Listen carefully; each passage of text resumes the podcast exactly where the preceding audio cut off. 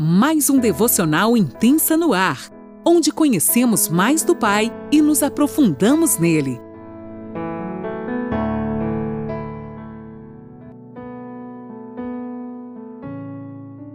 Bom dia, mulheres! Mais um dia se inicia e eu, Laninola, falo aqui de Criciúma, Santa Catarina. Que alegria te ter comigo aqui no meu quarto, nós aprendendo sobre o coração do Pai juntinhas. Hoje a gente ainda está no capítulo 22 de Mateus, a partir hoje do versículo 34. Você que pode, já tem aí em mãos sua caneta, seu caderninho para nós anotarmos. E hoje nós vamos falar de um tema tão lindo, gente, um tema que nós adoramos. O grande mandamento. Eu vou estar lendo na NAA.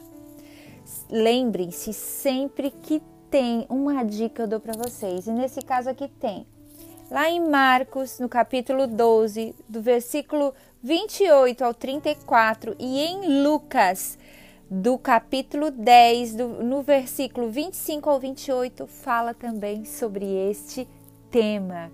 Você que pode se aprofunde, se aprofunde na palavra, mergulhe nesse oceano de novidade de Deus, nesse oceano de intimidade com a palavra de Deus e rompa aquilo já ah, eu não sei como Deus tem nos dito. Você não conhece as, as, Escrituras. Como Deus disse para os saduceus, Jesus disse para os saduceus: vocês pecam porque não conhecem as Escrituras. Nós precisamos ter intimidade com a palavra de Deus, nós precisamos estar mergulhadas, entrelaçadas com a palavra de Deus, firmes na palavra dele. Amém? Então, aqui no versículo 34, vamos lá, queridas? O grande mandamento. Entretanto, os fariseus, sabendo que Jesus havia silenciado os saduceus, vocês lembram ontem que Jesus simplesmente calou a boca deles, né? Reuniram-se em conselho, foram para um lugar tramar qual o próximo passo deles.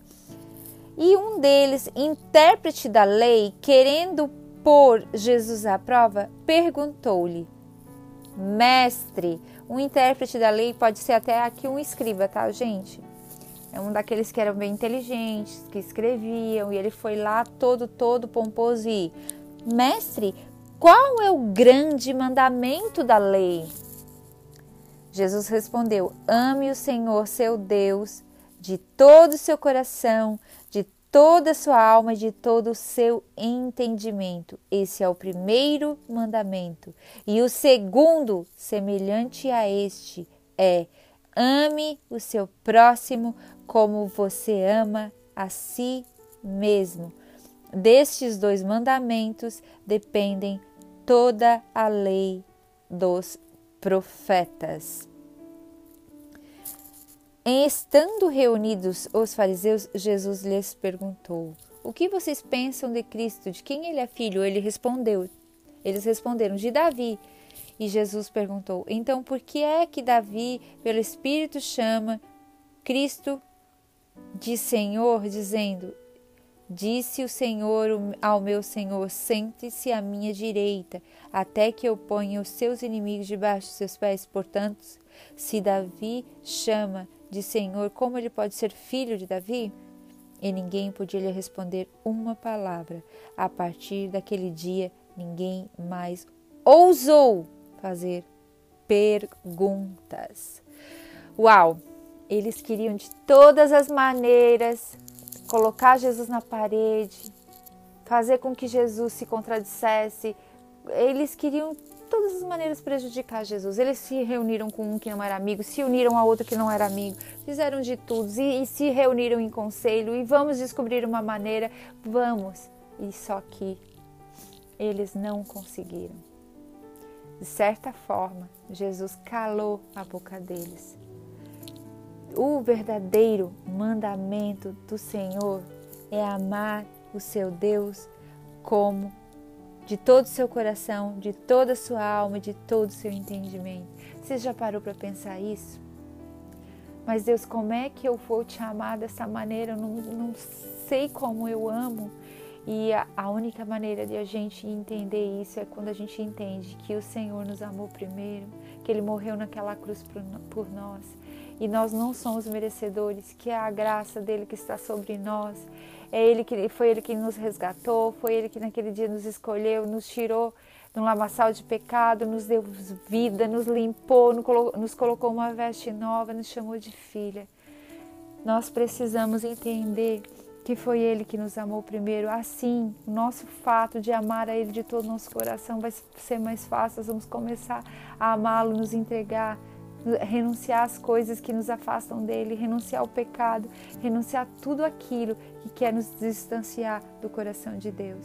É assim que nós vamos começar a amar ao Senhor de todo o coração. E depois tem o segundo, que é semelhante a este: ame seu próximo como a você mesma. Estou parafraseando para nós mulheres. Ame o seu amigo, a sua amiga como a você mesma. Ame o seu esposo, a sua sogra, a sua filha, aquela vizinha que incomoda como a você mesma. Lani, mas é tão difícil, tem tantas barreiras, tem tantas coisas que se levantam, tantas coisas e eu não consigo. Se você pedir para o Senhor, ir para os pés dele, caminhar com Ele, Ele vai começar a transformar você, mudar o seu coração, arrancar coisas que não prestam, colocar coisas dele em você, colocar características dele dentro, impregnada no seu coração, onde você vai então conseguir amar como Ele ama. Porque não é a capacidade de você amar, é o amor dele dentro de você que vai exalar o perfume e você vai conseguir amar o seu semelhante, você vai conseguir amar até o seu inimigo. Por mais difícil que seja, quando nós nos escondemos nele, aquelas pessoas que se levantam contra nós, como os saduceus se levantaram, como os fariseus se levantaram contra Jesus ele as amava. Então, que o Senhor nos dê o entendimento do céu para ver aquilo que ele vê e não com os nossos olhos carnais. Que nesta manhã seja colocado em nós um óculos para que a nossa visão seja ampliada e que nós possamos ver a bondade do Senhor passar por nós e a partir daí nós consigamos amar aqueles que nos rodeiam. Isso foi tão forte que em seguida Jesus começou a questionar e fazer umas perguntas para eles e eles não sabiam mais o que fazer e, e eles respondiam uma coisa e eles já se contradiziam, eles já não sabiam mais para onde lidar. E a partir dali, da posição de Jesus, da, de fazer aquilo que o Senhor Deus tinha mandado ele fazer, o cumprimento daquilo, do propósito dele, para aquilo que ele veio, ele se posicionou corretamente, gente. Que nós possamos pegar esse exemplo, nos posicionar corretamente. Olhem só, ah, portanto, se Davi chama de Senhor, como ele pode ser filho de Davi?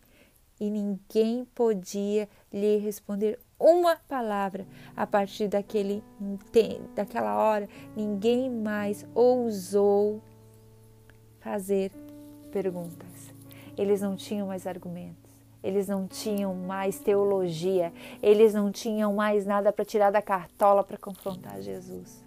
Tudo porque Jesus simplesmente e maravilhosamente, extraordinariamente, completou aquilo que o Senhor Deus, o Pai, tinha lhe enviado a fazer.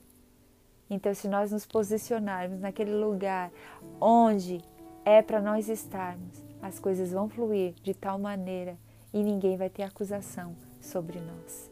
Amém? Deus te abençoe, que essa palavra dê muito fruto na sua vida e que você comece, a partir de hoje, se ainda não o faz, amar o Senhor de todo o seu coração e ao seu próximo como a ti mesma. Deus te abençoe.